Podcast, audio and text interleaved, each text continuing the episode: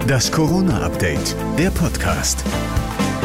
Einen schönen guten Tag wünsche ich. Heute ist Freitag, der 19. Februar 2021. Es folgt eine neue Folge des Corona-Updates. Stand etwa 14 Uhr.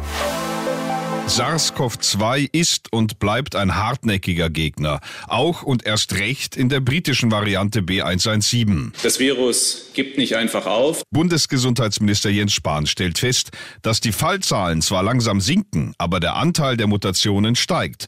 Spahn mahnt deshalb, das Bedürfnis nach einem Ende des Lockdowns ist spürbar, es ist geradezu greifbar, aber wir müssen beim Öffnen sehr behutsam und umsichtig vorgehen um auch das Erreichte nicht zu verspielen. Der Chef des Robert Koch Instituts, Lothar Wieler, sieht Deutschland vor einem erneuten Wendepunkt. Warum wir das Infektionsgeschehen nicht besser in den Griff bekommen, das wissen wir noch nicht, sagt Wieler. Was wir wissen, ist, dass sich die Variante B117 in Deutschland ausbreitet, dass ihr Anteil an allen SARS-CoV-2-Infektionen wirklich rasant steigt. B117 sei ansteckender, vielleicht auch gefährlicher. Aber die bisherigen Maßnahmen wirkten auch gegen neue Virusvarianten, also Kontakte vermeiden Abstand halten, Maske tragen, Hände waschen, lüften.